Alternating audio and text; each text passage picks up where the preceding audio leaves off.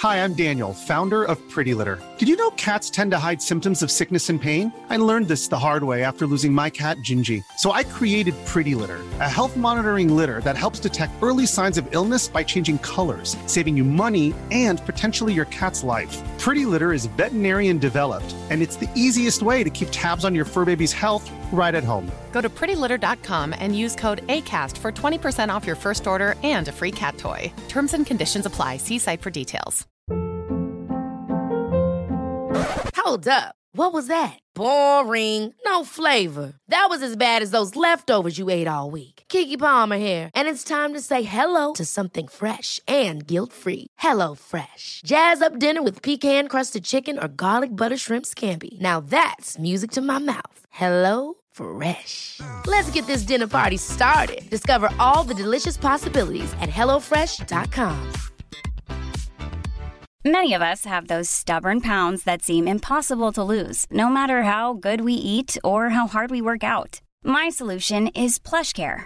PlushCare is a leading telehealth provider with doctors who are there for you day and night to partner with you in your weight loss journey. They can prescribe FDA-approved weight loss medications like Wagovi and Zepbound for those who qualify. Plus, they accept most insurance plans. To get started, visit plushcare.com slash weight loss. That's plushcare.com slash weight loss.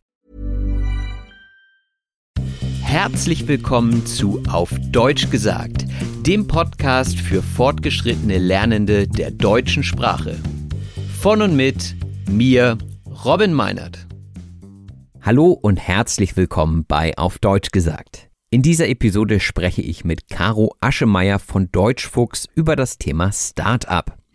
Sie erzählt uns unter anderem, was für die Gründung eines Startups notwendig ist, welche persönlichen Kompetenzen man als Gründer oder Gründerin mitbringen sollte und welche Aspekte wichtig sind, um als Unternehmen erfolgreich zu wachsen. Ihre Erfahrungen basieren auf ihrem eigenen Startup mit dem Namen Deutschfuchs, einem AdTech-Unternehmen, das eine Lernplattform zum Deutschlernen anbietet. Und auch hier geht es natürlich wieder ums Deutschlernen. In der Sprachanalyse warten deshalb wieder viele interessante Wörter wie das Startkapital, die Rechtsform oder Redewendungen wie durch die Decke gehen auf euch. Ich fand das Gespräch sehr informativ und interessant und wünsche euch deshalb viel Spaß mit dem Gespräch. Das Gespräch. Hallo und herzlich willkommen beim Auf Deutsch gesagt Podcast, liebe Caro. Vielen Dank für die Einladung. Hallo. Magst du dich einmal kurz vorstellen?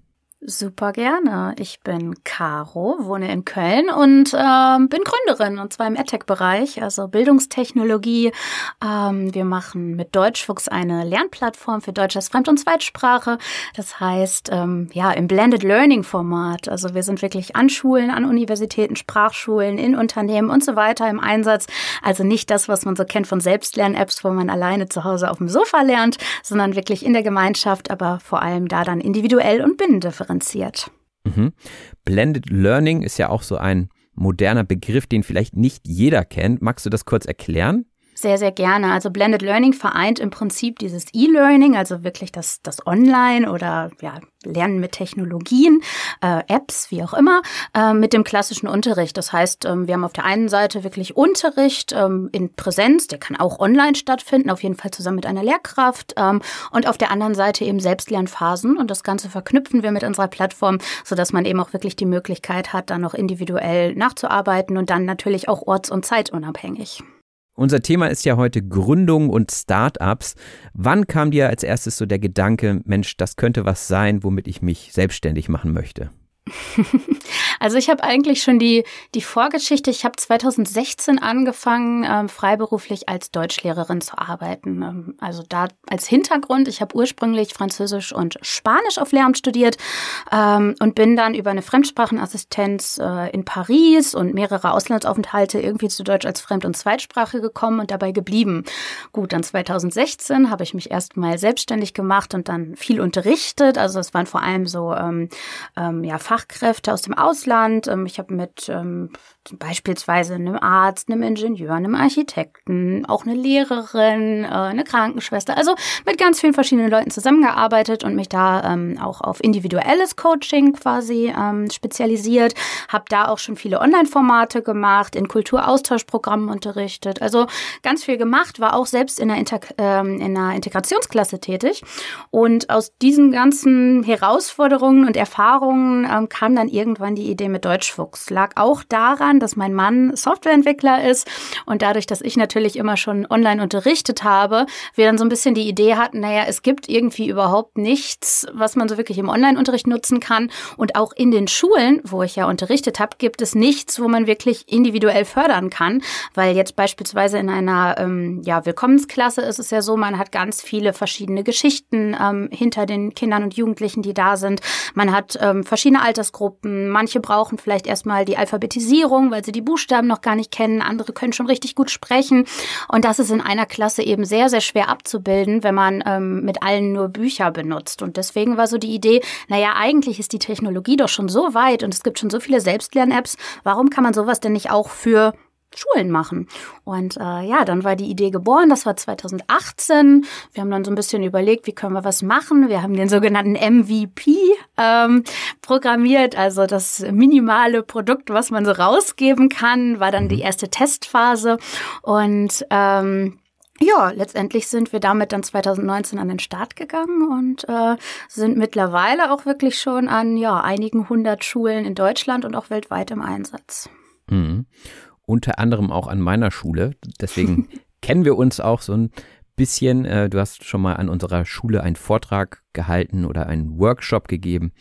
Ja, und dann aber zu sagen, das ist jetzt das Ding, da gehen wir voll rein. Also wie kommt man zu dieser Entscheidung?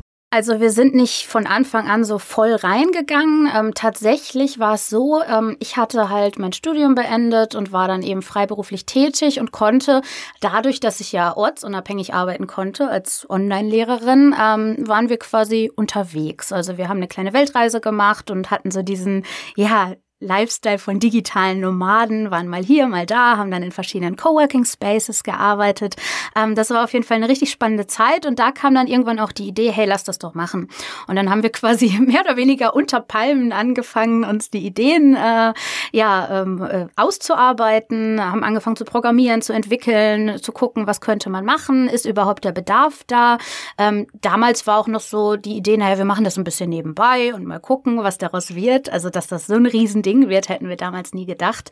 Ähm, genau, und dann ähm, war es eben so, wir hatten ähm, ja, dadurch, dass mein Mann vorher schon mal ein Unternehmen hatte, ähm, das war damals ein IT-Systemhaus in Bielefeld, ähm, das hatte er verkauft. Ich meine, das ist natürlich jetzt nicht so ein Startup-Exit, wo man die Millionen mitscheffelt, aber wir hatten auf jeden Fall ein bisschen Startkapital. Ähm, das heißt, damit haben wir angefangen. Ich habe parallel noch gearbeitet. Mein Mann Simon hatte eben auch noch parallel ein anderes Softwareprojekt, das er betreut hat. Das heißt, wir waren noch nicht darauf angewiesen, direkt damit Geld zu verdienen. Und dann ging das eben immer so weiter und ich habe tatsächlich im letzten Jahr dann auch aufhören müssen, ähm, selber zu unterrichten. Also letztendlich ist das ja so, das ganze Projekt Deutschfuchs so aus der Praxis heraus entstanden. Ich habe viel mit meinen eigenen Schülerinnen und Schülern drin gearbeitet und auch geguckt, wie läuft das, wie funktioniert das, ähm, was könnte man noch verbessern. Ähm, ja, und als ich dann quasi letztes Jahr ähm, eine Privatschülerin ähm, bis zur ja, Goethe B1-Prüfung tatsächlich nur mit Deutschfuchs gebracht habe, da war dann auch so für mich so der Punkt, gut, es funktioniert, ich hatte es mir quasi selbst bewiesen. Und ähm, dann musste ich leider auch sagen, ich hatte zu dem Zeitpunkt noch vier Privatschüler ähm, innen tatsächlich. Ähm, ja, und da musste ich dann einfach sagen, ich vermittel euch gerne weiter jetzt an andere Stellen, aber ich kann es nicht mehr, weil einfach das Arbeitspensum so viel geworden ist. Ähm, mein Mann Simon hat jetzt eben auch ähm, die letzten Sachen abgegeben, der fokussiert sich jetzt auch nur noch seit äh, letztem Jahr 100 Prozent auf Deutschfuchs. Ähm, ja, weil wir einfach gemerkt haben, es funktioniert. Das heißt, wir waren noch nicht immer die Vollzeitgründer, sondern wir haben eben auch immer äh, uns in anderen Bereichen noch ein bisschen orientiert, um quasi das Ganze querfinanzieren zu können. Mhm. Was braucht man denn alles zu so einer Gründung in Deutschland? Also es ist natürlich viel Bürokratie. Also man muss ja erstmal, ähm, ja, je nachdem, was man gründen möchte, theoretisch, so wie ich damals als ähm, selbstständige oder freiberufliche ähm, Lehrerin, da brauchte ich jetzt nicht allzu viel. Ähm, als Freiberuflerin braucht man theoretisch nicht mal einen Gewerbeschein oder irgendwas. Da kann man das dann alles mit dem Finanzamt klären und äh, seine Rechnungen schreiben und alles ist gut. Ähm, je nachdem, was man sonst gründen will, klar, Gewerbeschein. Und dann muss man natürlich schauen, was man für eine Unternehmensform gründen möchte. Bei uns ist es jetzt eine GmbH und ähm, also eine Gesellschaft mit beschränkter Haftung. Das ist dann eben sehr, sehr wichtig, wenn man ähm, wirklich was Großes machen will, wo ähm, ja man letztendlich nicht für alles privat haften kann. Weil wenn man irgendwas privat machen würde, wäre man ja als Privatperson, würde man dahinter stehen. Ähm, und wenn irgendwie was schief geht, wenn das Unternehmen pleite geht, wenn man irgendwelche ähm, Fragen hinterher hat, was äh, ja also irgendwie Haftungsfragen zum Beispiel hat, ähm, da würde man dann als Privatperson natürlich für haften. Und wenn man nicht unbedingt sein ganzes Leben lang Schulden abbezahlen möchte für den Fall, dass es vielleicht nicht so funktioniert, wie man das gerne gehabt hätte, ähm, dafür sollte man dann natürlich eine Rechtsform wählen, die ähm, da auch so ein bisschen das Risiko abfedert, dass man eben nicht mit allem privat haften würde. Ja, das braucht man. Was braucht man noch? Ja klar, dann muss man natürlich viel Papierkram machen. Man muss irgendwann zum Notar gehen, ähm, damit der das alles quasi absegnet und äh, das dann ins Handelsregister eingetragen werden kann. Also es ist erstmal viel bürokratischer Aufwand, ähm, aber ich denke, das ist gar nicht alles, sondern letztendlich braucht man vor allem erstmal eine gute Idee. und die muss man dann eben äh, integrieren können. Äh, in das Business Model, also in das Geschäftsmodell. Ähm, am besten natürlich auch einen Businessplan sich überlegen, genau schauen, okay, wo will ich hin, wie sehen die Zahlen aus, wie viel Geld brauche ich, wie kann ich das finanzieren. Ähm, wenn man kein eigenes Startkapital hat, klar, dann braucht man natürlich vielleicht einen Bankkredit oder Investoren, die sich daran beteiligen an der Idee. Ähm, also das sind natürlich ganz viele Sachen und dann kommen natürlich auch noch so persönliche Sachen hinzu.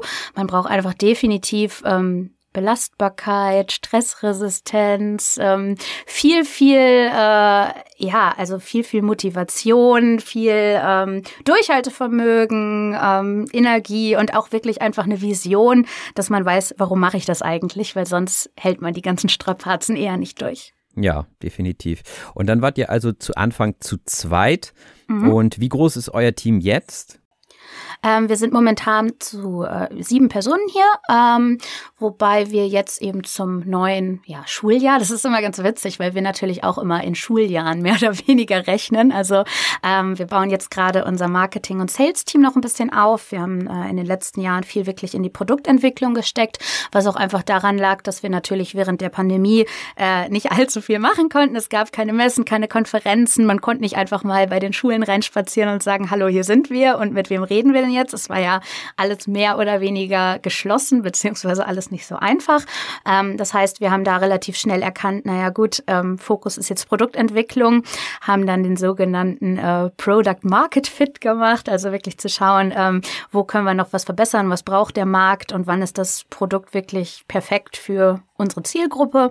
Ähm, ja, das war da der Fokus. Das heißt, wir alle, die jetzt da sind, arbeiten mehr oder weniger in der Produktentwicklung, also in der Redaktion, ähm, illustrieren, animieren Videos, ähm, ja, und sorgen natürlich auch dafür, dass das Ganze ähm, ja, technisch eingebunden wird, weil es ist natürlich bei so einem Technologie-Startup nicht so wie bei einem ähm, Schulbuchverlag zum Beispiel, okay, wir schreiben Texte, machen die dann ein bisschen hübsch und dann werden die gedruckt, sondern es muss natürlich auch alles in diese Lernplattform eingebunden werden. Genau, und da sind wir aktuell zu siebt, ähm, werden dieses Jahr aber auch noch ein bisschen wachsen.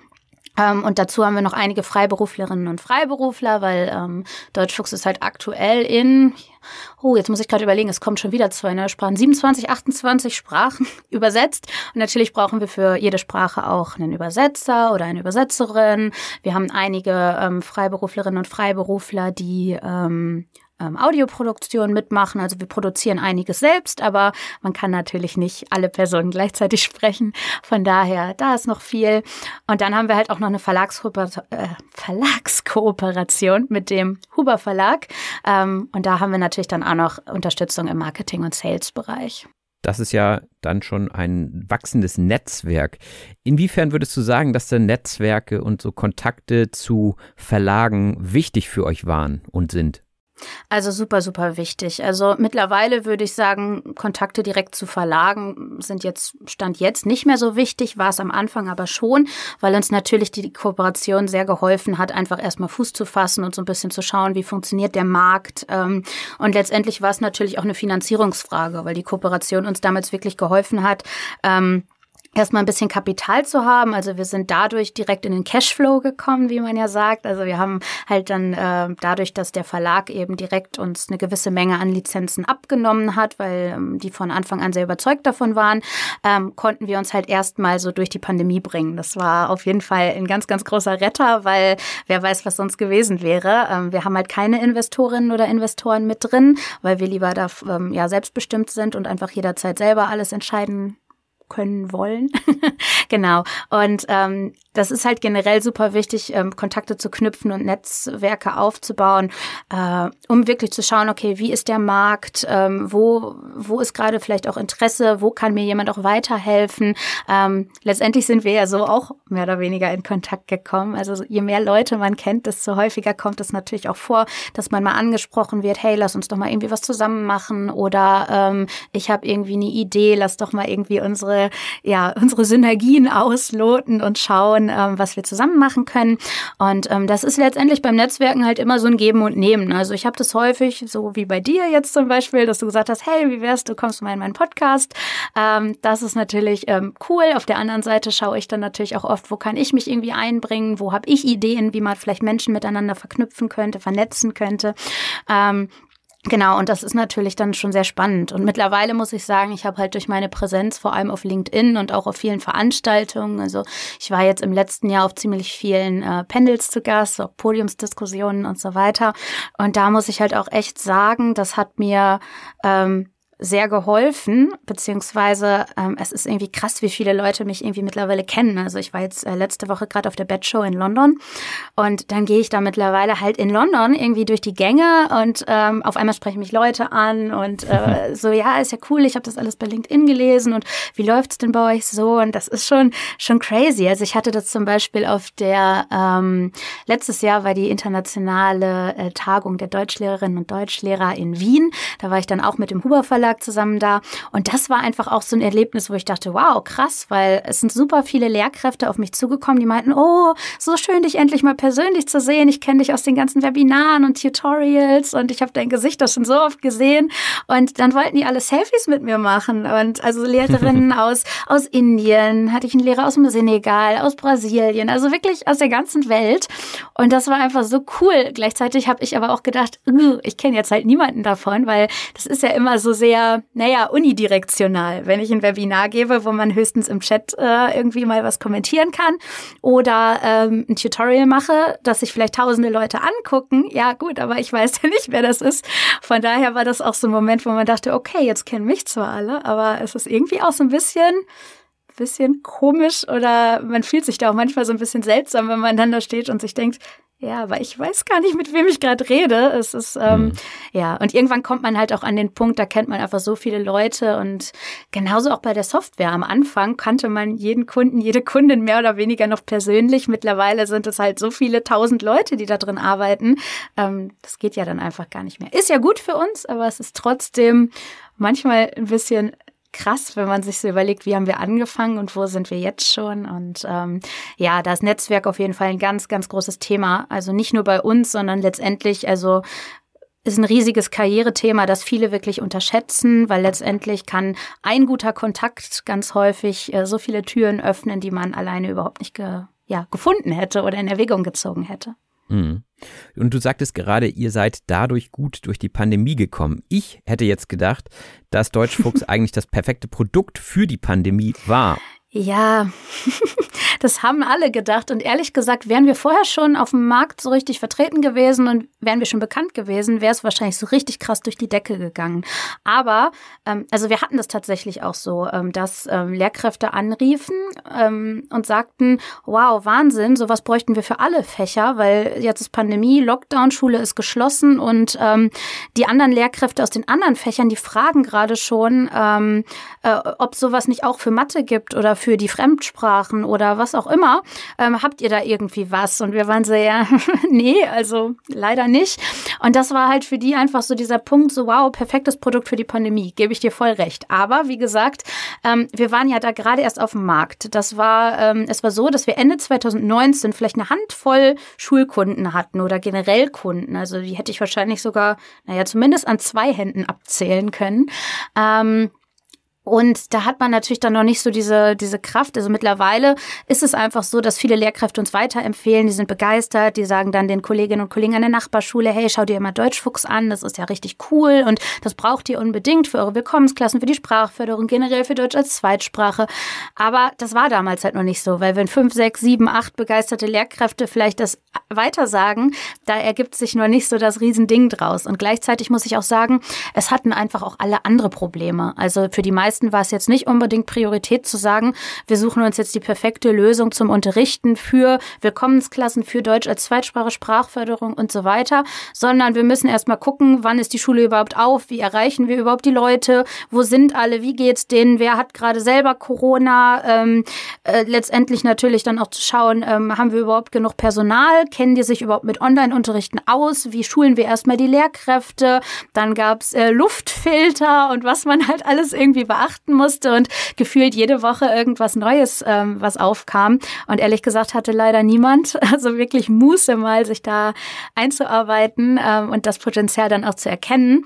Einige Schulen schon, aber halt nicht genug, um da wirklich die große Welle ähm, ja zu schaffen. Und das hat halt letztes Jahr angefangen. Wir waren dann ähm, ja, na, also so im Mai, Juni letzten Jahres ähm, ging das dann los, dass wieder Messen und Konferenzen waren. Da waren wir erst noch so ein bisschen ernüchtert, weil da hat man noch so dieses Nach-Pandemie-Ding bemerkt. Also viele haben sich noch nicht getraut hinzugehen oder wussten auch noch nicht so genau. Also es war noch relativ leer überall.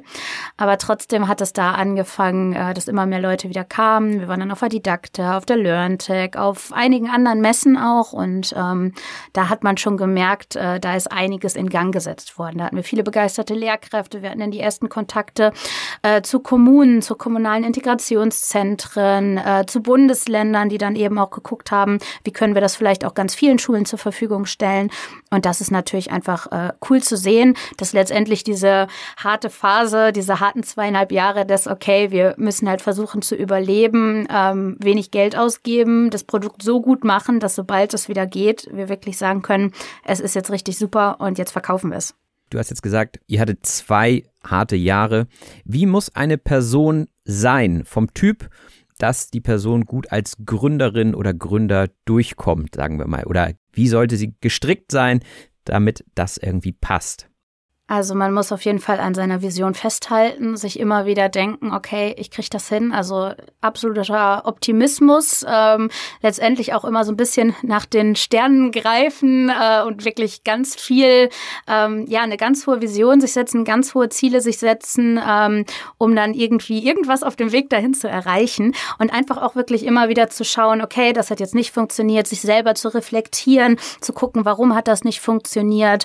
Ähm, letztendlich natürlich natürlich einerseits sehr belastbar zu sein, ähm, sehr ja, also auch viel Spaß daran haben, viel zu arbeiten, viel Zeit und Kraft da rein zu investieren, dann an den richtigen Stellen aber auch zu merken, okay, wo muss ich Sachen auch delegieren können? Ähm, das ist was, was mir immer noch nicht so leicht fällt. Also mittlerweile kann ich das in einigen, ähm, ja, also äh, in der Redaktion zum Beispiel ziemlich gut machen. Ähm, das läuft weitestgehend äh, autonom. Da haben wir mittlerweile echt ein tolles Team, das da ähm, sehr eigenständig arbeitet. Aber jetzt zum Beispiel, ich sehe es gerade, jetzt geht es wieder darum, Marketing und Sales weiterzuentwickeln. Und dann muss man natürlich jederzeit auch schauen, okay, ähm, was mache ich selber?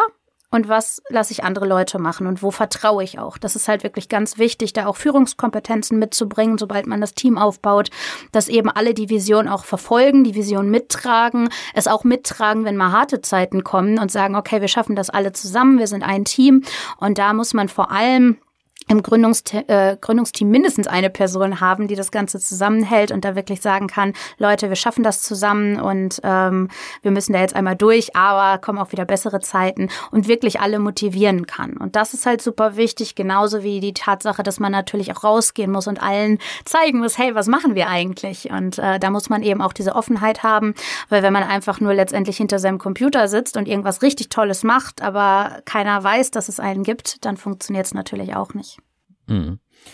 Was würdest du sagen, ist die erste Person, die man anstellen sollte, wenn man ein Unternehmen gründet? Also wer, wer war es bei euch? Bei euch waren es wahrscheinlich eher technische Leute? Nee, tatsächlich gar nicht. Das denken ja mal alle. Aber ähm, Simon und ich hatten halt wirklich alle Kompetenzen zusammen, die man brauchte. Also Simon als Softwareentwickler, ich als Lehrerin.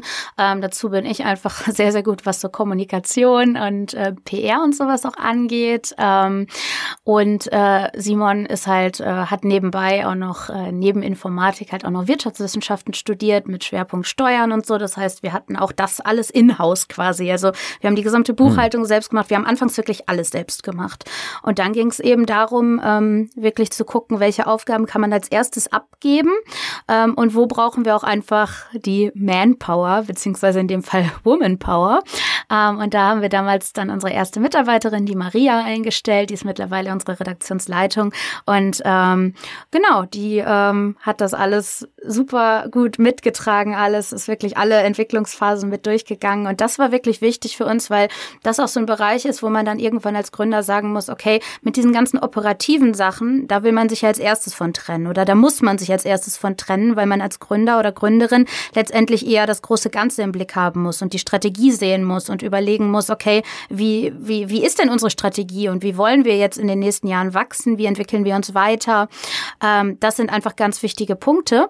Und ähm, da muss man sich dann auch oft eingestehen, dass man mit den Sachen, also vielleicht mit dem Kernprodukt, mit manchen Sachen, also bei uns jetzt zum Beispiel mit Linguistik oder da entsprechenden Fragen, dass man selber vielleicht irgendwann auch nicht mehr die Person ist, die alles am besten weiß, sondern dass man da dann wirklich natürlich Expertinnen und Experten im Team hat in verschiedenen Bereichen.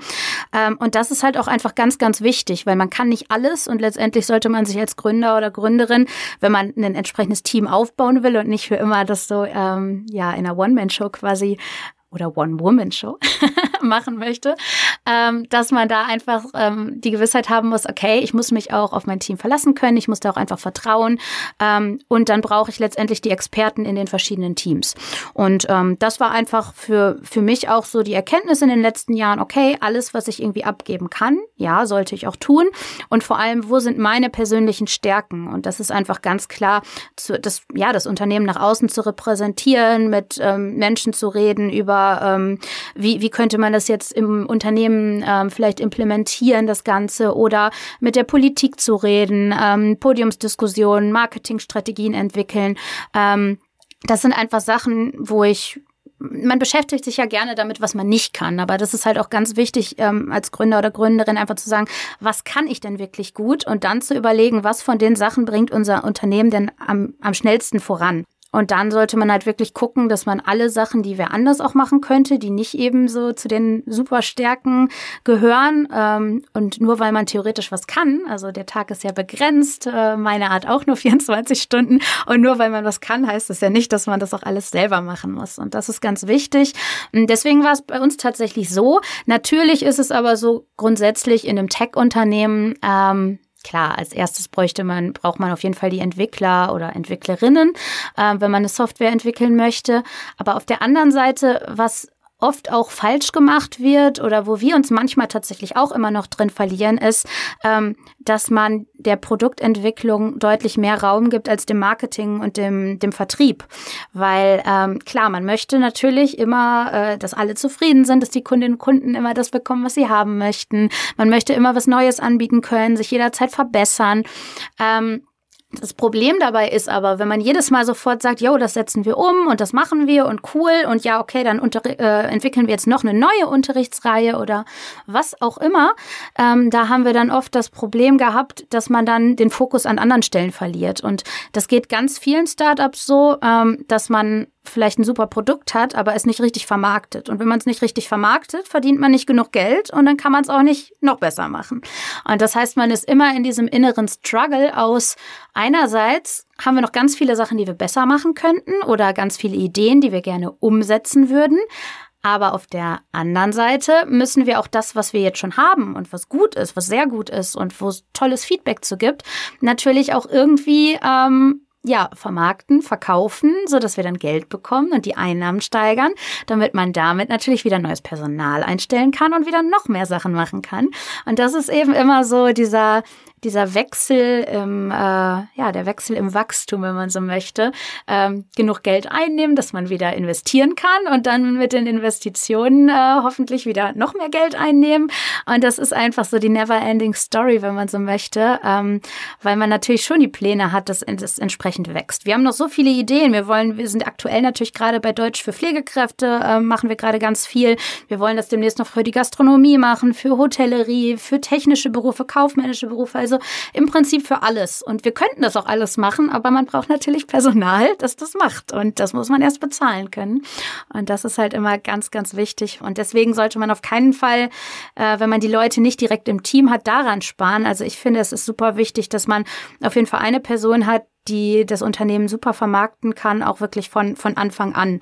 Deswegen, man sagt immer so, man braucht im Prinzip ähm, ja drei Leute, also einen, eine Person für die Technik und das Ganze, dann eine fürs äh, Kaufmännische ähm, und alles, was eben auch Vertrieb angeht und Kommunikation mit Kunden und so weiter. Und äh, dann halt noch ähm, natürlich auch jemanden, der sich mit Marketing und Design und so auskennt. Also diese Bereiche sollte man wirklich abdecken. Ähm, die konnten wir ja am Anfang auch zu zweit sehr gut abdecken, aber mittlerweile, wenn es natürlich darum geht, wirklich zu wachsen, und das tun wir gerade sehr. Wie gesagt, ich war gerade in London. Dieses Jahr sind wir sehr viel in der Dachregion auch unterwegs. Also ähm, Österreich vor allem steht dieses Jahr sehr, sehr ähm, ja viel auf dem Plan. Und dann ist jetzt auch schon die Frage, wie geht's im nächsten Jahr weiter? Das waren sehr, sehr viele hilfreiche Tipps, glaube ich. Die Zeit ist jetzt nur auch bei uns wieder leider begrenzt. Deswegen ähm, magst du uns vielleicht nochmal sagen, wo man Deutschfuchs am besten finden kann? Ja, sehr, sehr gerne. Also wir sind natürlich einerseits auf so circa allen sozialen Medien zu finden, also Instagram, LinkedIn, Facebook, YouTube. Ähm, da findet ihr unsere Kanäle und die Software selber, ganz simpel, deutschfuchs.de. Ähm, da findet ihr dann auch alle weiteren Informationen und ja, wenn es Fragen gibt, gern einfach mal eine E-Mail schicken. Alles klar. Ja, dann vielen herzlichen Dank, Caro. Danke dir. Für das interessante Gespräch. Da sind, glaube ich, viele neue Wörter und auch Redewendungen drin. Ich habe ja nebenbei so ein bisschen mitgehört und mitgeschnitten. äh, ich glaube, da ist einiges dabei, das ich in der Sprachanalyse erklären kann. Das freut mich. Das lässt mein Deutschlehrerinnenherz doch direkt höher schlagen. Super. Danke dir. Dann mach's gut und bis bald. Bis bald. Ciao. Ever catch yourself eating the same flavorless dinner three days in a row?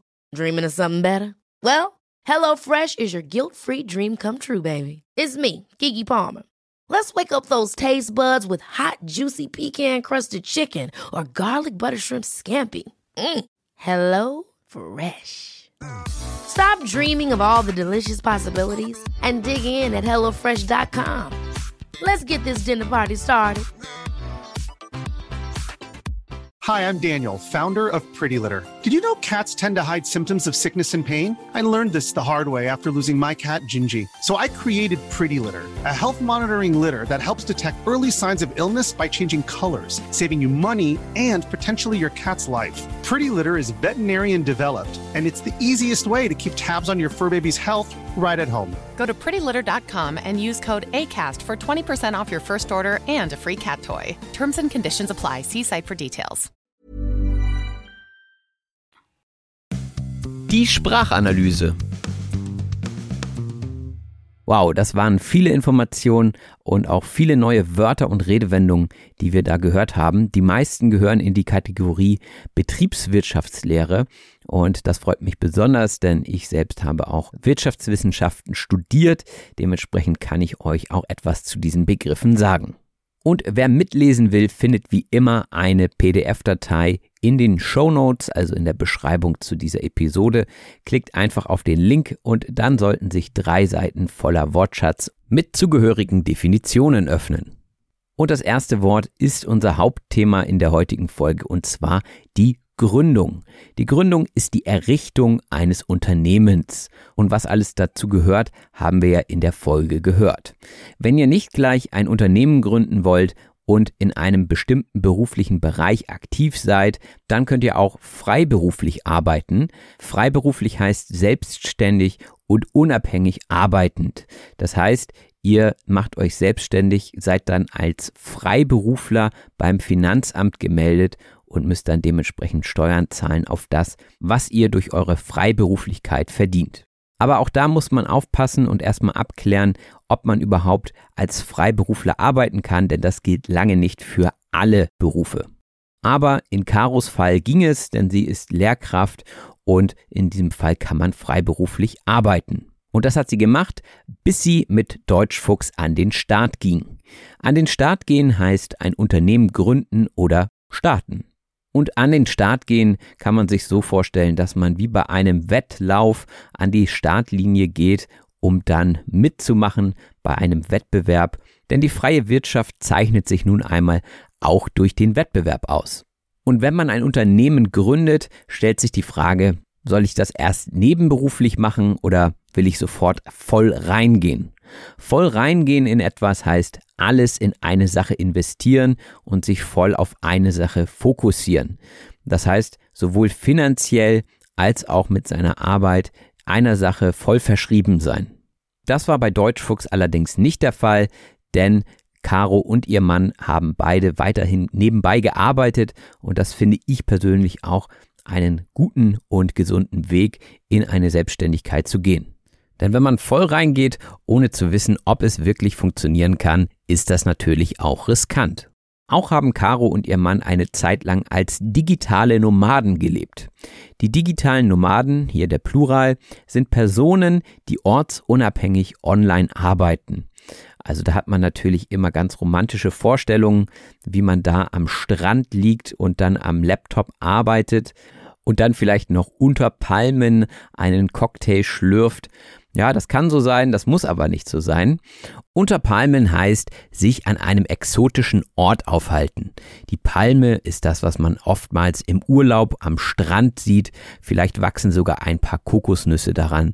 Also Darunter könnte man liegen im wortwörtlichen Sinne. Man sagt aber auch einfach unter Palmen für dieses exotische. Wenn man auf einer Insel lebt, dann lebt man unter Palmen. Und ich denke, heutzutage wächst der Bedarf nach einem Urlaub unter Palmen. Besonders nach der Pandemie ist der Bedarf relativ hoch. Und der Bedarf ist die Nachfrage nach etwas. Also wenn der Bedarf nach etwas hoch ist, dann wollen es viele Leute haben. In der Betriebswirtschaft legt man großen Wert darauf, Bedarf und Nachfrage zu unterscheiden. Also zunächst einmal hat man ein Bedürfnis und dieses wird dann zum Bedarf, wenn die nötigen finanziellen Mittel vorhanden sind und wenn dann auch noch eine Kaufabsicht konkret geäußert wird, dann spricht man erst von einer Nachfrage. Das heißt, wenn ich nur sage, ach, es wäre eigentlich ganz schön, ein Auto zu haben, dann ist das das Bedürfnis nach einem Auto. Wenn ich dann auch noch das Geld habe, angenommen ich habe 5000 Euro und ich möchte mir solch ein Auto kaufen in diesem Wert, dann habe ich einen Bedarf. Und wenn ich dann wirklich zum Händler gehe und sage, ich möchte dieses Auto kaufen für 5000 Euro, dann erst entsteht eine Nachfrage. Umgangssprachlich werden diese Worte jedoch oft synonym verwendet. Und bevor man Geld ausgeben kann, muss man erstmal Geld scheffeln. Geld scheffeln heißt viel Geld verdienen. Und scheffeln klingt ja so ähnlich wie schaufeln. Also ihr könnt euch da wirklich eine Person mit einer Schaufel in der Hand vorstellen, die die Geld- oder Goldmünzen in einen Sack füllt. Ja, das wäre Geld scheffeln. Also sehr viel Geld verdienen. Aber bevor man mit seinem Unternehmen viel Geld scheffeln kann, muss man erst einmal das Unternehmen gründen. Und dafür braucht man das Startkapital. Das Startkapital ist das Geld, das benötigt wird, um ein Unternehmen zu gründen oder zu starten. Wir hatten ja vorhin von der GmbH gesprochen. Hierfür braucht man 25.000 Euro Startkapital. Das heißt, wenn man dieses Geld nicht hat, dann müsste man es sich leihen bzw. irgendwie aufbringen, damit man eine GmbH überhaupt erst gründen darf. Manchmal ist man also auch auf Geldgeber angewiesen. Auf etwas angewiesen oder auf jemanden angewiesen sein heißt von etwas oder jemandem abhängig sein. Und ich denke, die meisten von uns sind auf unser Gehalt oder auf unseren Lohn angewiesen, denn wenn der nicht rechtzeitig überwiesen wird, dann kann man vielleicht nicht einkaufen gehen oder seine Miete bezahlen. Dementsprechend ist man auf das Geld, das der Arbeitgeber einem gibt, angewiesen. Jedenfalls dann, wenn man nicht selbstständig ist. Und wenn man selbstständig ist, dann hat man meistens ein höheres Arbeitspensum. Das Arbeitspensum ist die Menge an Arbeit, die geleistet wird. Durchschnittlich liegt das Arbeitspensum in Deutschland so circa bei 35 Stunden in der Woche, aber als Unternehmerin oder Unternehmer wird man sicherlich ein höheres Arbeitspensum haben und weitaus mehr als 40 Stunden in der Woche investieren. Und manchmal muss man auch Dinge querfinanzieren. Querfinanzieren heißt die Finanzierung durch verschiedene Quellen sichern. Wenn beispielsweise ein Produkt gut läuft und das andere Produkt ist noch in der Aufbauphase, dann nutzt man den Erfolg, also den Gewinn, den man durch das gut laufende Produkt erwirtschaftet hat und finanziert das Produkt, was eben noch nicht so viel finanziellen Erfolg bringt. Und das nennt man dann Querfinanzieren. Auch hat die Gründung eines Unternehmens immer mit Bürokratie zu tun.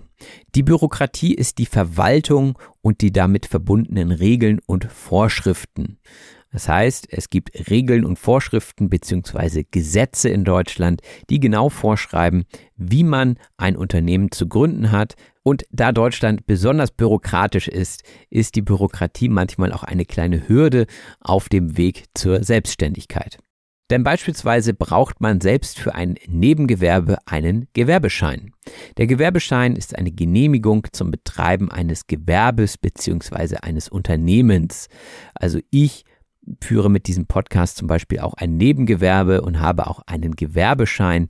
Dementsprechend ist auf Deutsch gesagt nicht nur ein Hobby, sondern inzwischen auch ein Nebengewerbe, weil ich eben durch Patreon und äh, durch Werbung inzwischen auch ein paar Einnahmen habe und die muss man natürlich auch versteuern. Und wenn sich so ein Nebengewerbe gut entwickelt, kann es sein, dass es so groß wird und irgendwann zur GmbH wird. Die GmbH ist nämlich die Gesellschaft mit beschränkter Haftung und die GmbH ist die häufigste Form der Kapitalgesellschaft in Deutschland. Das heißt, wenn ihr ein Unternehmen gründet und ein bestimmtes Kapital zur Verfügung habt, dann gründet ihr wahrscheinlich eine GmbH, denn hier sagt es ja schon der Name, die Gesellschaft mit beschränkter Haftung. Das heißt, die GmbH haftet nur mit ihrem Gesellschaftsvermögen, nicht etwa mit dem Privatvermögen. Und das kann natürlich sehr nützlich sein. Haften für etwas heißt nämlich für etwas verantwortlich sein und gegebenenfalls dafür bezahlen müssen. Und wenn irgendetwas schief geht, manchmal passieren ja Dinge und man ist dagegen nicht versichert und ist auch nicht rechtlich dagegen abgesichert, dann haftet man und dann kann man in große Schulden geraten. Die Schulden sind Geld, die man einer anderen Person oder einem anderen Unternehmen noch zahlen muss. Dementsprechend haben viele große Unternehmen auch Schulden und Schulden müssen nicht zwingend schlecht sein, nur wenn die Schulden zu viel werden und man sie nicht zurückzahlen kann, dann sollte man sich Gedanken machen. Dementsprechend sollte man sich gut überlegen, welche Rechtsform man für sein Unternehmen wählt. Die Rechtsform ist also die rechtliche Form eines Unternehmens. Da gibt es zum Beispiel die GmbH oder die KG, das wäre die Kommanditgesellschaft oder auch die AG, eine Aktiengesellschaft und so weiter. Und verschiedene Rechtsformen haben verschiedene Vor- und Nachteile. Man muss sich hier also genau damit beschäftigen, wie ist es eigentlich für mein Unternehmen am besten und vor allem, wie viel Kapital habe ich selbst oder wie viel Kapital brauche ich von anderen Leuten. Das spielt neben der Haftung auch eine wichtige Rolle. Und bei einigen Rechtsformen gibt es mehr Papierkram, bei anderen eher weniger Papierkram. Ich habe zum Beispiel sehr wenig Papierkram, weil es nur ein Nebengewerbe ist und man diesen Gewerbeschein auch sehr leicht online beantragen kann.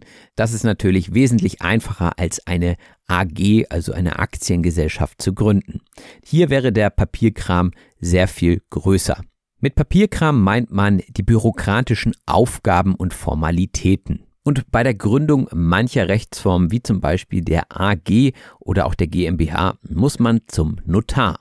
Der Notar ist ein Jurist oder eine Juristin, der bzw. die Verträge oder auch Urkunden beglaubigt. Auch wenn ihr ein Haus kauft, müsst ihr zum Notar, um das Haus zu übertragen. Dementsprechend muss man bei einigen Geschäften den Notar immer mit einbeziehen. Man könnte auch sagen, der Notar muss erstmal das Geschäft absegnen. Etwas absegnen heißt etwas genehmigen oder bestätigen. Wenn jemand also eine Unterschrift unter einen Vertrag setzt und die Person macht das vor den Augen eines Notars, dann kann der Notar das Ganze absegnen, er kann es auch beglaubigen. Er oder sie ist also die Instanz, die das Ganze absegnet, die sagt, ja, hier ging es mit rechten Dingen zu, das ist alles korrekt. Und wenn man eine Kapitalgesellschaft gründet, muss man sie auch in das Handelsregister eintragen. Das Handelsregister ist eine öffentliche Liste von Unternehmen und diese kann man eben einsehen, deswegen öffentlich und darin stehen wichtige Informationen über das Unternehmen. Aber jetzt erstmal genug von diesem rechtlichen Papierkram. Wichtig ist natürlich auch das Geschäftsmodell. Das Geschäftsmodell ist die Art und Weise, wie ein Unternehmen Einnahmen generiert. Also man macht sich Überlegungen, wie kann dieses Unternehmen funktionieren, wie kann es profitabel sein. Und das Geschäftsmodell ist natürlich auch Teil des Businessplans. Der Businessplan, naja, ist eher ein eingedeutschtes Wort aus dem Englischen und bedeutet so viel wie ein schriftlicher Plan für ein Unternehmen, der die Geschäftsstrategie und Finanzen beschreibt. Also was habe ich vor? Mit wie viel Einnahmen rechne ich? Welche Kosten werden verursacht? Wie viel Personal brauche ich? Und so weiter. Das kommt alles in einen Businessplan und diesen Businessplan braucht man oftmals auch, um einen Bankkredit zu bekommen. Ein Bankkredit ist ein Darlehen, das von einer Bank gewährt wird, wobei man hier jetzt auch wieder klar zwischen Kredit und Darlehen unterscheiden muss. Ein Kredit ist eher kurzfristig und ein Darlehen ist eher langfristig angelegt. Das heißt, wenn ich jetzt für ein Jahr einen Kredit aufnehme, dann nehme ich für zehn Jahre wahrscheinlich eher ein Darlehen auf. Das hängt natürlich auch damit zusammen, wie hoch der Geldbetrag ist, den man dort von der Bank möchte. Wenn es ein hoher Betrag ist, ist es ja klar, dass die Vertragszeit länger läuft, damit man länger Zeit hat, diesen Betrag zurückzubezahlen. Wenn man kein Geld von der Bank haben will, dann sucht man sich vielleicht Investoren. Die Investoren, hier im Plural, also der Investor, die Investorin wäre Singular, sind Personen oder Unternehmen, die Geld in ein Unternehmen investieren, also die Geld geben, um dann am Ende eine Rendite zu bekommen, also um von dem Gewinn, das das Unternehmen mit ihrem Geld erwirtschaftet, auch etwas abzubekommen und damit ihr Geld zu verzinsen. Und neben diesen ganzen äußeren Einflüssen ist es natürlich wichtig, welche persönlichen Kompetenzen man mitbringt. Und hier ist es besonders wichtig, belastbar zu sein. Die Belastbarkeit ist die Fähigkeit, mit Stress umzugehen. Denn es kann immer mal ein Problem auftreten oder es kann sein, dass man länger arbeiten muss und dementsprechend muss man belastbar sein. Auch muss man Durchhaltevermögen haben, denn das Durchhaltevermögen ist die Fähigkeit, eine schwierige Situation auszuhalten und nicht aufzugeben. Beim Durchhaltevermögen geht es also ums Dranbleiben wie beim Sprachenlernen. Da muss man einfach über längere Zeit konstant arbeiten und durchhalten. Auch braucht man eine Vision. Die Vision ist eine langfristige Zielsetzung eines Unternehmens. Auch persönlich kann man eine Vision haben. Das ist also sozusagen das übergeordnete Ziel. Und in Vision steckt ja auch das Visuelle drin. Das heißt, man stellt sich ein Bild vor von der Zukunft und um diesen Zustand, um diese Vision zu erreichen, schreibt man meistens auch eine Mission auf. Das sind dann die Schritte, die man gehen muss, um die Vision irgendwann zu verwirklichen. Und dabei erlebt man wahrscheinlich auch einige Strapazen. Die Strapaze ist die Belastung oder Anstrengung. Die Führung eines Unternehmens ist also strapaziös und das Verb dazu wäre strapazieren. Man kann auch seine Nerven strapazieren. Dementsprechend spricht man bei anstrengenden Dingen von einer Strapaze. Auch die Produktentwicklung kann strapaziös sein, denn das ist der Prozess der Schaffung und Verbesserung von Produkten bis zur Markteinführung. Und Das dauert manchmal länger, als man sich das wünscht. Und natürlich werden auch Produkte immer weiterentwickelt und am Ende vielleicht auf einer Messe ausgestellt. Die Messe ist eine Veranstaltung, bei der Unternehmen ihre Produkte und Dienstleistungen präsentieren. Und auf einer Messe habe ich auch Caro wieder getroffen. Wir waren nämlich beide auf der Didakta in diesem Jahr und eine Messe ist immer dafür gut, neue Kontakte zu knüpfen und direkt mit Personen zu sprechen, denn in der freien Wirtschaft kann man ja nicht einfach irgendwo reinspazieren und sagen, hallo, hier bin ich, kann man vielleicht machen, aber das ist doch mit mehr Mühe verbunden.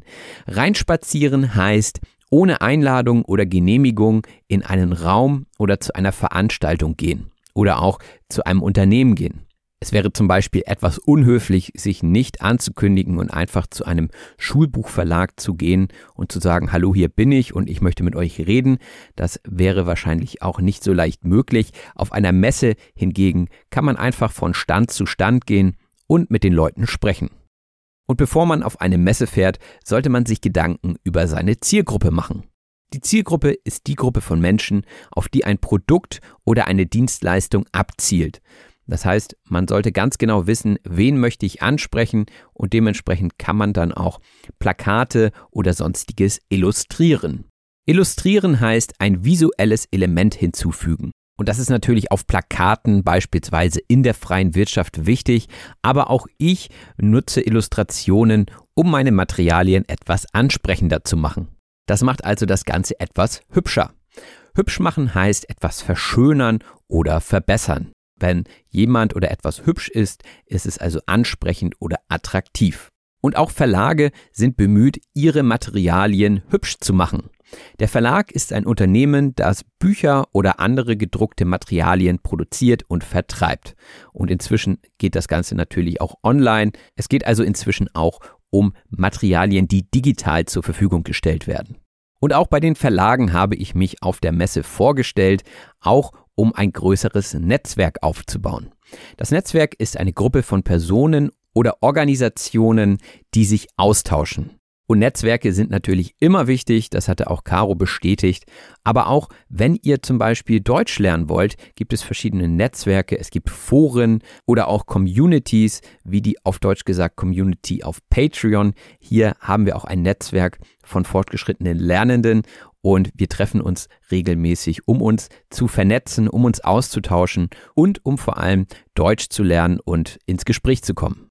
Wer also netzwerken will, findet den Link in der Beschreibung zu dieser Episode und ist herzlich eingeladen. Und ich habe auch das Gefühl, dass neue Mitglieder schnell Fuß fassen können in der Community. Fuß fassen heißt nicht etwa sich selbst an den Fuß fassen, nein, sondern es heißt in einem Bereich erfolgreich sein bzw. sich etablieren. Wenn man beispielsweise als junges Unternehmen ein neues Produkt auf den Markt bringt, dann ist es manchmal gar nicht so einfach, Fuß zu fassen. Da muss man sich erstmal einen Namen machen, um sich zu etablieren und Fuß zu fassen. Caro erzählte auch, dass sie natürlich Geld verdienen, indem sie Lizenzen verkaufen. Die Lizenz ist die Erlaubnis, ein bestimmtes Produkt oder eine bestimmte Dienstleistung zu nutzen.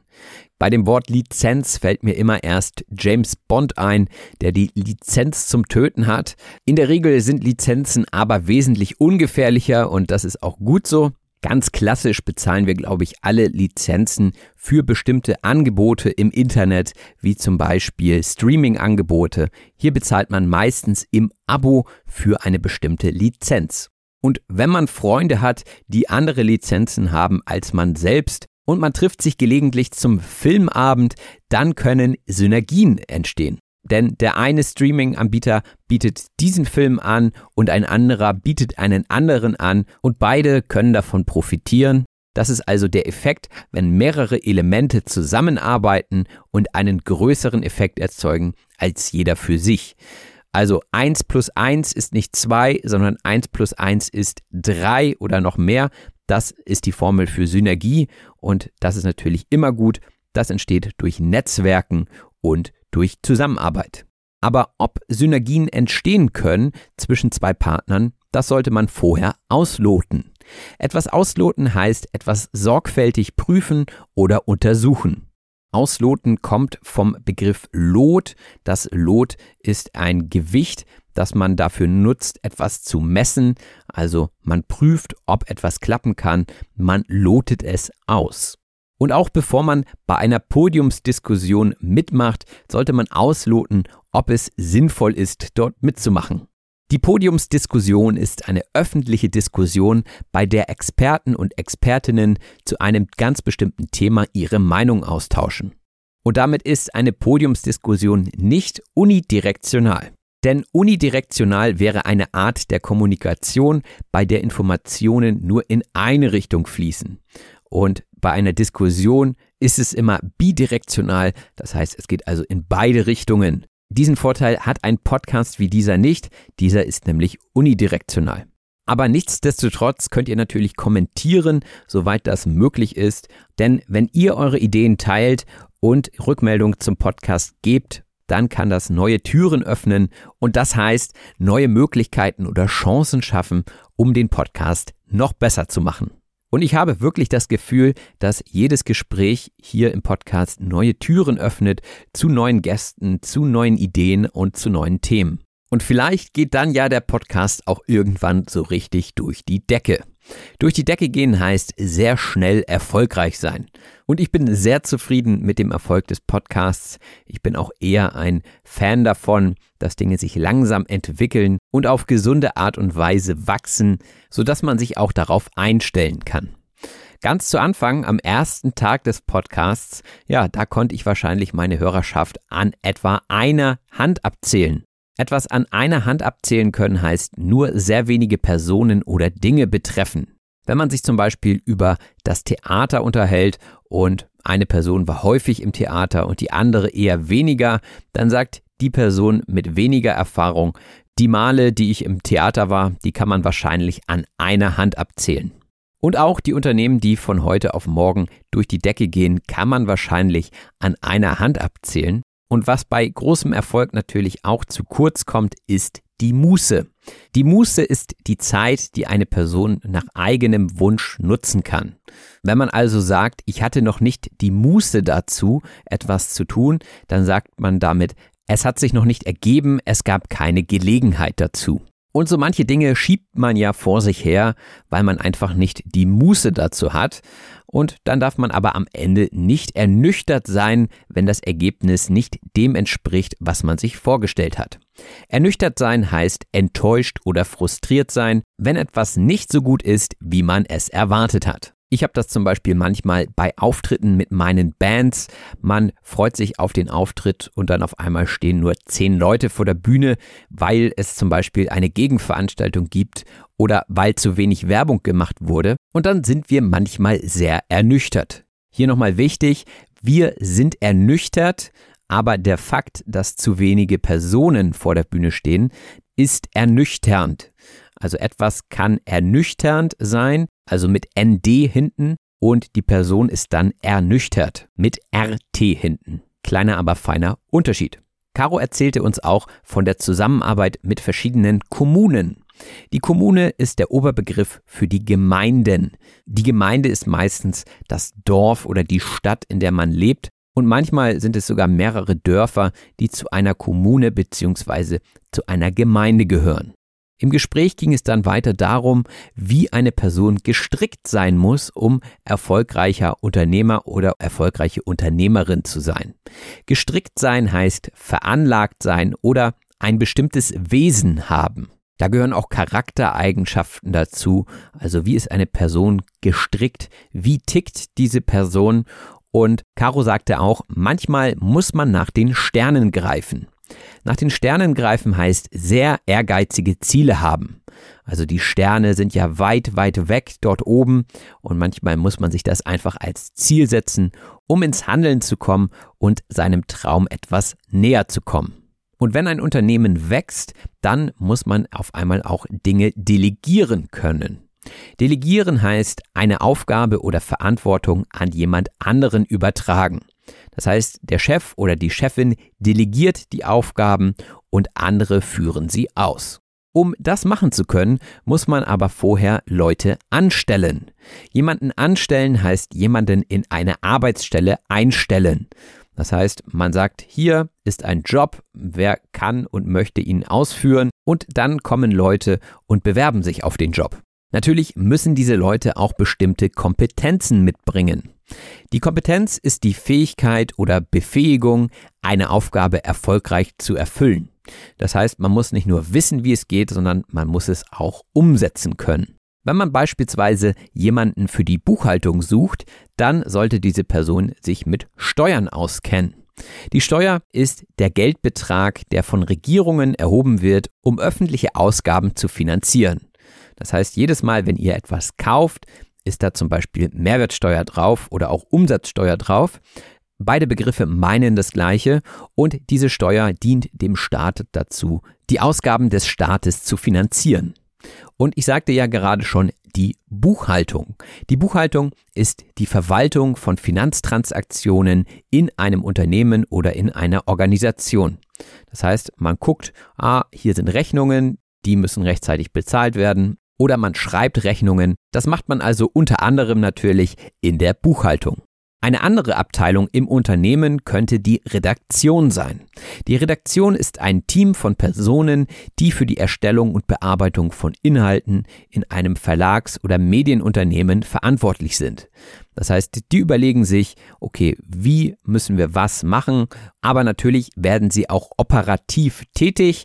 Operativ heißt nämlich mit der direkten Durchführung von Aufgaben oder Tätigkeiten verbunden. Das heißt, in der Redaktion entstehen die Ideen, die danach operativ umgesetzt werden. Und generell sind diese eher journalistischer Natur. Und man kann natürlich viel auf strategischer Ebene planen, aber es muss auch operativ umsetzbar sein. Und gerade am Anfang muss man sich manchmal eingestehen, dass die Dinge, die man geplant hat, alleine noch nicht umsetzbar sind. Sich etwas eingestehen heißt, sich selbst gegenüber etwas zugeben. Und manchmal ist das ja so, man hat große Ideen, man greift nach den Sternen, aber dann muss man sich eingestehen, naja, vielleicht mache ich erstmal die eine Sache und danach die andere und nicht alles auf einmal. Denn wichtig ist auch, sich auf das Kernprodukt zu fokussieren. Das Kernprodukt ist das zentrale Produkt. Das heißt, das Produkt, das im Mittelpunkt des Unternehmens steht und das auch Einkommen generiert. Denn oftmals ist man dazu geneigt, immer mehr Dinge zu implementieren. Implementieren heißt etwas in die Praxis umsetzen oder auch einfügen. Das heißt, wenn ich ein Produktsortiment habe und ich implementiere noch weitere, dann kommen einfach noch weitere dazu. Aber wie gerade schon gesagt, man darf sich dabei nicht überfordern, denn der Tag hat nur 24 Stunden. Der Tag hat nur 24 Stunden ist eine Redewendung, die meint, naja, die Zeit ist nun einmal begrenzt, der Tag hat nur 24 Stunden, man kann nicht alles schaffen. Und deswegen sollte man auch darauf achten, sich auf das Wichtigste zu fokussieren, denn manchmal verliert man sich in Nebensächlichkeiten. Sich in etwas verlieren heißt den Überblick verlieren. Das heißt, man guckt auf Details, sieht aber gar nicht mehr das große Ganze. Im Deutschen sagt man auch, man sieht den Wald vor lauter Bäumen nicht und das ist natürlich immer die Gefahr, wenn man alles perfekt machen möchte. Wichtig ist aber auch nicht nur das Produkt, sondern der Vertrieb. Der Vertrieb ist der Verkauf von Produkten oder Dienstleistungen. Das heißt, eine Person, die im Verkauf arbeitet, arbeitet im Vertrieb. Und Teil der Arbeit im Vertrieb ist es auch, Produkte zu vermarkten. Etwas vermarkten heißt ein Produkt fördern bzw. bewerben, um es zu verkaufen. Sowas wie Marketing, da guckt man, wie kann man etwas vermarkten. Das steckt ja auch schon im Wort drin. Und wenn Produkte erfolgreich vermarktet werden, dann steht dem Wachstum des Unternehmens nichts im Wege. Das Wachstum ist die positive Entwicklung eines Unternehmens. Natürlich kann man auch bei Personen oder bei Tieren von Wachstum sprechen. Hier sprechen wir aber ja von Unternehmen. Deswegen ist der Begriff Wachstum hier im ökonomischen Sinne gemeint. Ihr merkt, wir können hier wirklich viele wirtschaftliche Begriffe abdecken mit dieser Episode. Etwas abdecken heißt etwas umfassen oder erfüllen. Und auch Deutschfuchs versucht natürlich möglichst viele Themen und auch Niveaus in der deutschen Sprache abzudecken. Noch sind sie nicht im C-Bereich, aber vielleicht kommt das ja noch. Was man auf jeden Fall sagen kann, ist, dass das Unternehmen wächst und zwar ganz speziell in der Dachregion. Die Dachregion ist eine geografische Region, die Deutschland, Österreich und die Schweiz umfasst. Und auch dieser Podcast ist logischerweise besonders in der Dachregion erfolgreich und lässt dort hoffentlich das ein oder andere Herz höher schlagen. Das Herz höher schlagen lassen heißt eine positive emotionale Reaktion auslösen. Und selbstverständlich hoffe ich auch, dass diese Episode euer Herz hat höher schlagen lassen. Wenn dem so ist, dann unterstützt gerne den Podcast, indem ihr ihn teilt in eurem sozialen Netzwerk. Netzwerken ist wichtig, wie wir schon gehört haben. Und indem ihr eine positive Rezension in eurem Podcast-Player hinterlasst. Wer mag, kann natürlich auch zu Patreon kommen. Ich habe es euch schon gesagt, das ist unsere kleine Community. Als kleines Dankeschön bekommt ihr bei Patreon natürlich auch viele Extras, wie zum Beispiel zusätzliche Episoden, Gesprächsrunden oder auch die Transkripte zu diesen Episoden. Natürlich ist es auch möglich, abseits von Patreon eine kleine Spende zu hinterlassen. Dazu findet ihr den PayPal-Link in der Beschreibung. Und wer dem Podcast auch auf Instagram oder YouTube folgen will, ist natürlich herzlich eingeladen. Ansonsten vielen herzlichen Dank fürs Zuhören. Wir hören uns in circa zwei Wochen wieder. Bis dahin, macht es gut. Bis bald, euer Robin. Das war auf Deutsch gesagt. Vielen herzlichen Dank fürs Zuhören. Wenn dir der Podcast gefällt, lass es andere Leute durch eine Rezension wissen. Wir hören uns in der nächsten Episode.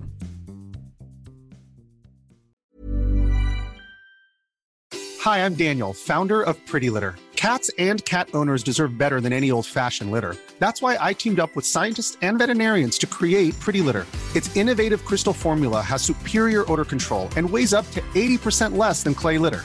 Pretty Litter even monitors health by changing colors to help detect early signs of potential illness. It's the world's smartest kitty litter. Go to prettylitter.com and use code ACAST for 20% off your first order and a free cat toy. Terms and conditions apply. See site for details. Ever catch yourself eating the same flavorless dinner three days in a row? Dreaming of something better? Well, HelloFresh is your guilt-free dream come true, baby. It's me, Kiki Palmer. Let's wake up those taste buds with hot, juicy pecan crusted chicken or garlic butter shrimp scampi. Mm. Hello Fresh. Stop dreaming of all the delicious possibilities and dig in at HelloFresh.com. Let's get this dinner party started.